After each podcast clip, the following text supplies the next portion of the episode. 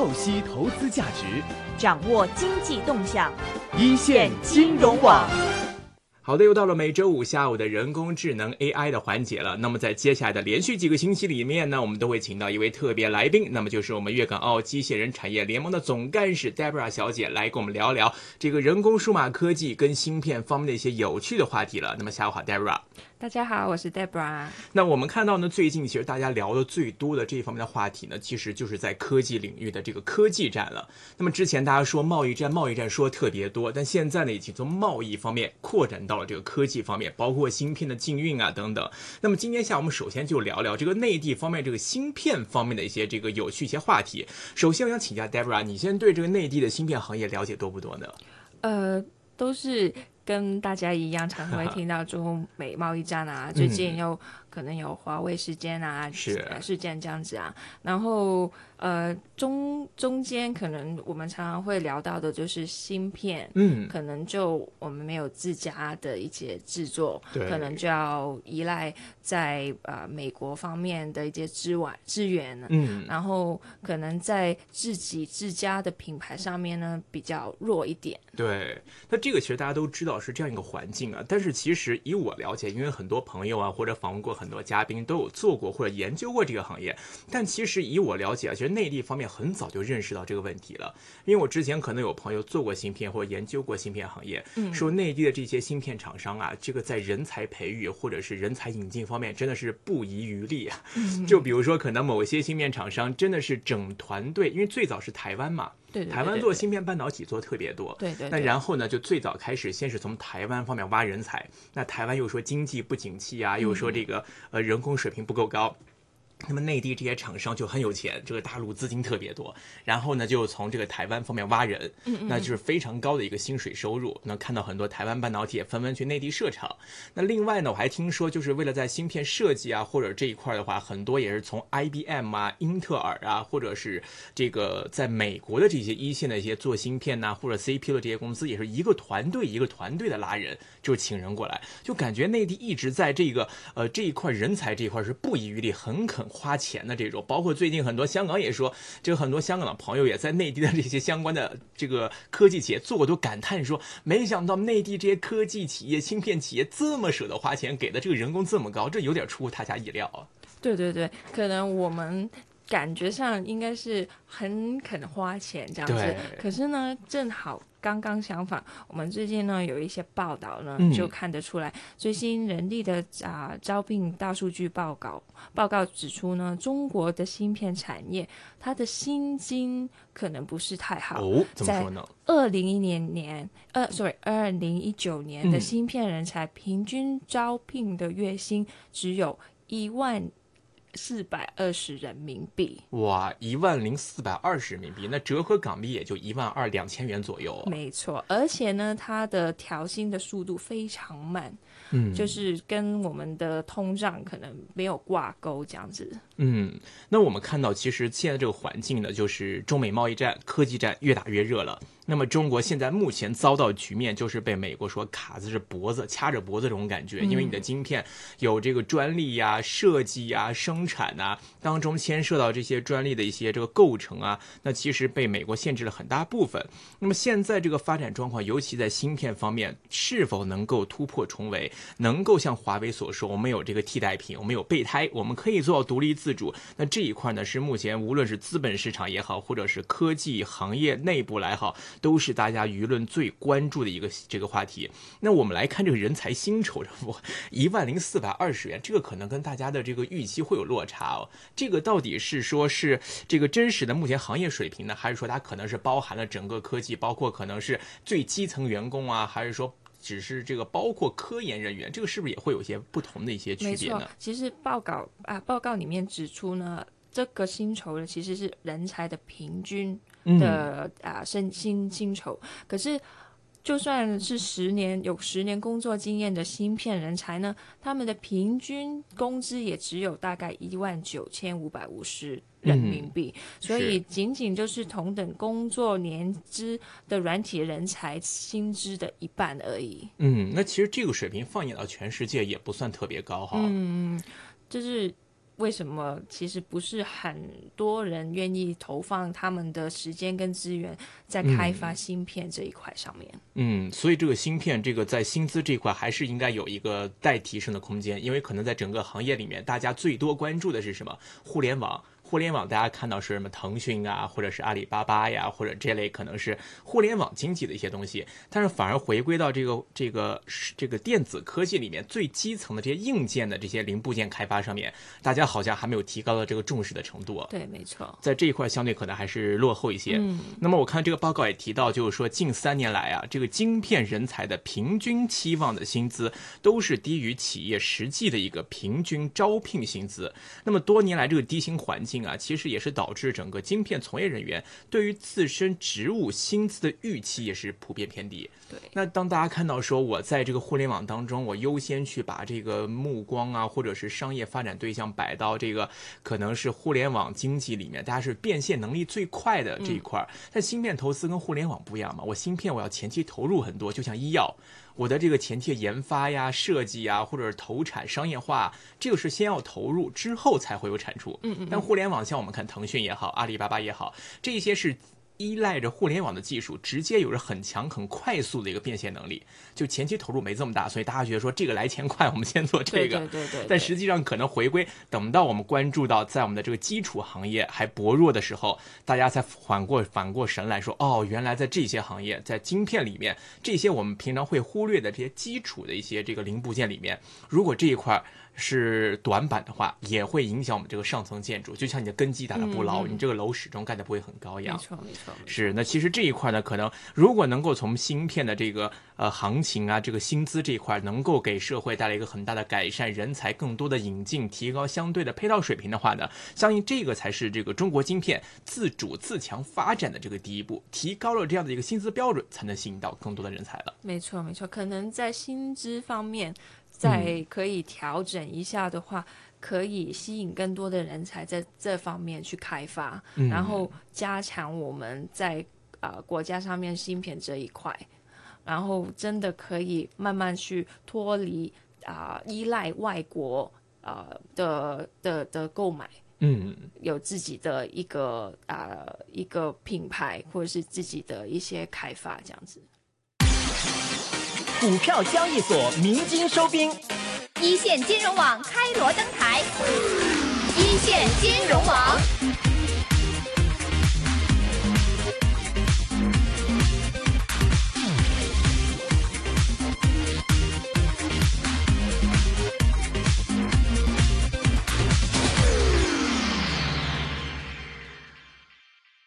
那其实呢，在最近我们除了在贸易战方面关注到了科技战的这些高层或者经济层面的东西之外的，其实这个贸易战跟科技战带的相关影响，在我们生活中的方方面面也都会得到体现的。对啊，就像刚刚啊，上个礼拜，国务院总理李克强在山东进行考察的时候，探访民众生活，并关注物价物价上扬的情况。根据中国农业农村部最新监测数据就显示，有大概五种的水果平均价格较去年同期上涨了三十二点七的啊 percent。而且，这个随着李克强的地方考察越来越受到关注。嗯，而且中国媒体报道，李克强在啊考察途中临时停车，走进一家水果店的时候，询问店家目前的水果涨价情况跟原因，那就叮嘱啊官员必须要特别注意市场的啊供需，尤其是群众日常生活的产品。采取适当的措施，保障供应充裕、价格合理。有类似的报道都相当的多，而且在调查各个方面啊物价上涨的情况，目前水果涨价的现象而言呢，的确这是变成了全国性的，而且部分的商家反映这的确跟贸易战有关。嗯，确实，因为其实大家对比这个内地跟香港的生活的话，大家普遍一种感觉就是说，虽然说香港可能这个人均的工资水平会比内地稍微高一些，但是呢，其实内地的这个生活的开销成本会相对比较低。尤其大家在市民来说，最关注的就是这个日常的这种消费的，就比如说这个油盐酱醋柴米茶这些的。那尤其是在水果方面，都是基层民众的消费。那么现在看到呢，这个五种水果的平均价格已经比去年。年同期升流百分之三十二点七，当中肯定是包括一些这个进出口方面的一些减少，就比如说我们的进口的一些外国水果，可能是来自美国的橙子呀，或者一些这些水果会供应减少。其实我觉得不光光是在水果方面，前段时间我看新闻，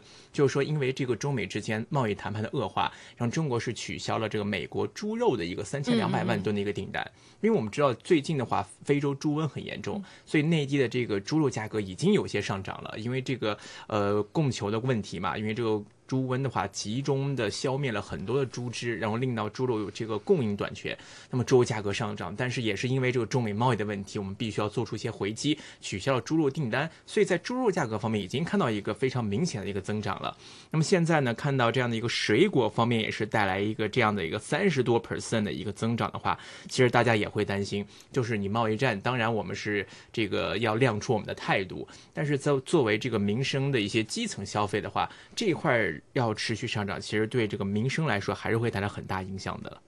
对，如果这个现象进一步恶化的话呢，恐怕会失去坚持进行贸易战的信心。也不是所有民众都真的认为。呃，这些都跟贸易战没关系，所以中国政府将会采取怎样的政策来安抚民众？民众呢，将会是市场关注的焦点。嗯，那我看到有这个内地的经济学家宋清辉呢，他就提到了，那目前水果涨价呢，主要是受到这个极端天气，还有一些季节性因素的一些影响。那么此外呢，还有去年的一些果农减产，也是令到这个供应出现一定的短缺。所有水果价格呢，比去年基本上都。是有一个接近翻倍的这样一个现象啊，所以说这个尽管说中国官方目前还是否认物价上扬跟这个贸易战有关，但是大家还是最关注就是这个内地政府啊将会采取什么样的措施来安抚民众。那么他采取这个措施能否真正有效的控制这样的一个物价的通胀的情况，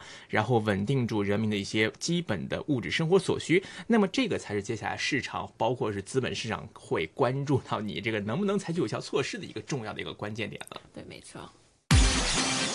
股票交易所鸣金收兵，一线金融网开锣登台，一线金融网。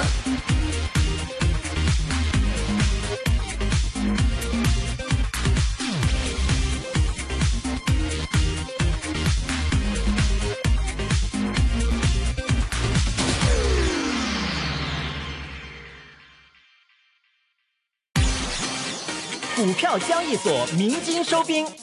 一线金融网开锣登台，一线金融网。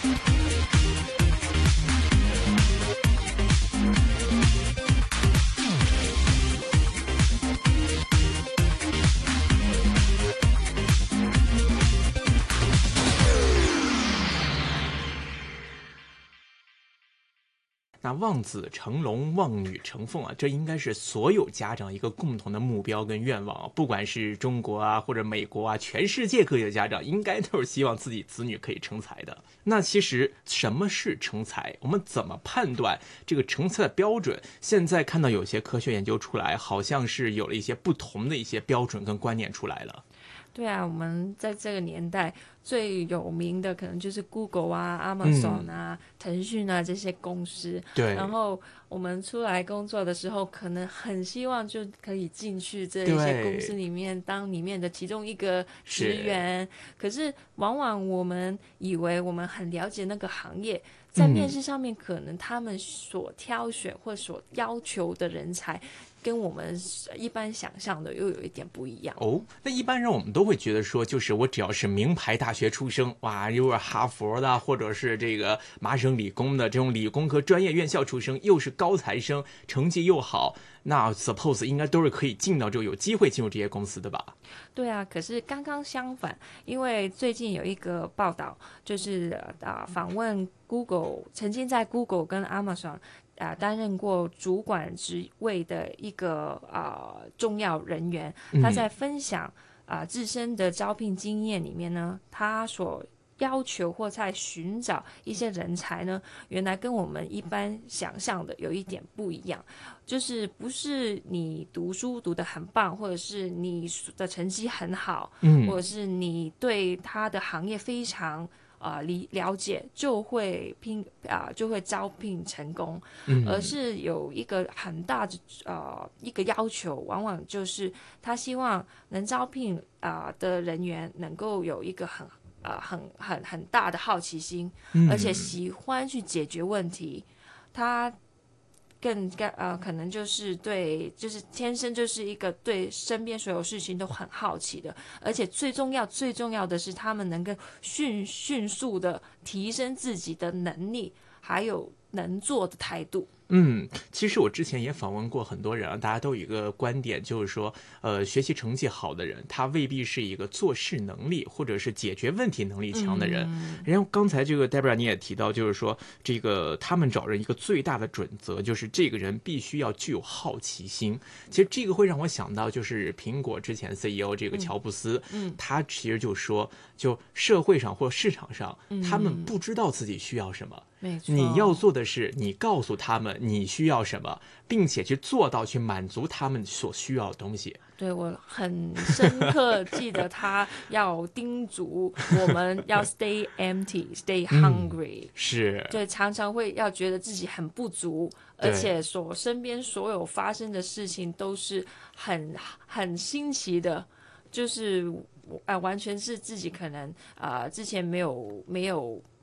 呃没有经历过这样子。嗯，是，所以这个面试啊，他们对人都会有这个要求，而且普遍像 Google、Amazon 或者 Apple 这些公司啊，就是科技的一些大龙头啊，他们普遍对于这个招聘啊，都是会有这样一个要求。那么什么样的人会比较容易踩到红线的呢？答案呢，就是一些声称自己知识很渊博的人。我觉得我自己很危险。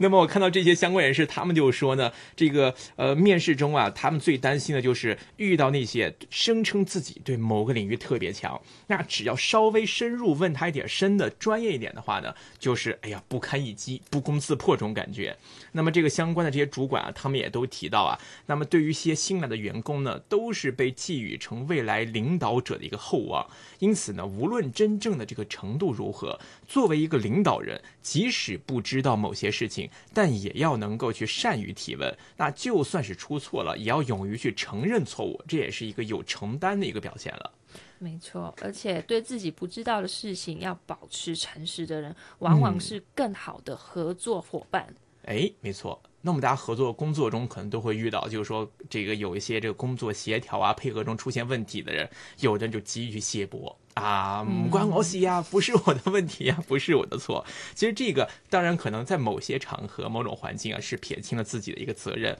但其实变相在未来的工作生活中，会让其他的一些同事在跟你的相处会多一层戒心，可能会没有那么的顺畅。那么也工作方面也不会那么的愉快，所以往往更好的合作者呢是可以让工作变得更加的愉快。那所以呢，我看这些面试者呢，他们都会要求候选人对于技术、技技术的这个趋势的了解程度来给予分数。他说呢，他不相信有人会给自己最高分，因为技术变化太快了，没有人能够保证自己永远站在一个技术的最尖端。那也没有人会知道未来十年会发生什么事。但是你在工作中的态度，或者你对工作中的合作的这种习惯，确实可以影响到你在整个公司的一个团队合作中，能够带给工作同事的一些相关的一些改变跟影响。那么这个可能才是这些这个面试者最关注的一些话题了。好，今天时间关系，我们就先跟 Debra 聊到这里。那么也感谢 Debra 带的话题跟我们的分享。那么下周节目时间再会了。好，再见。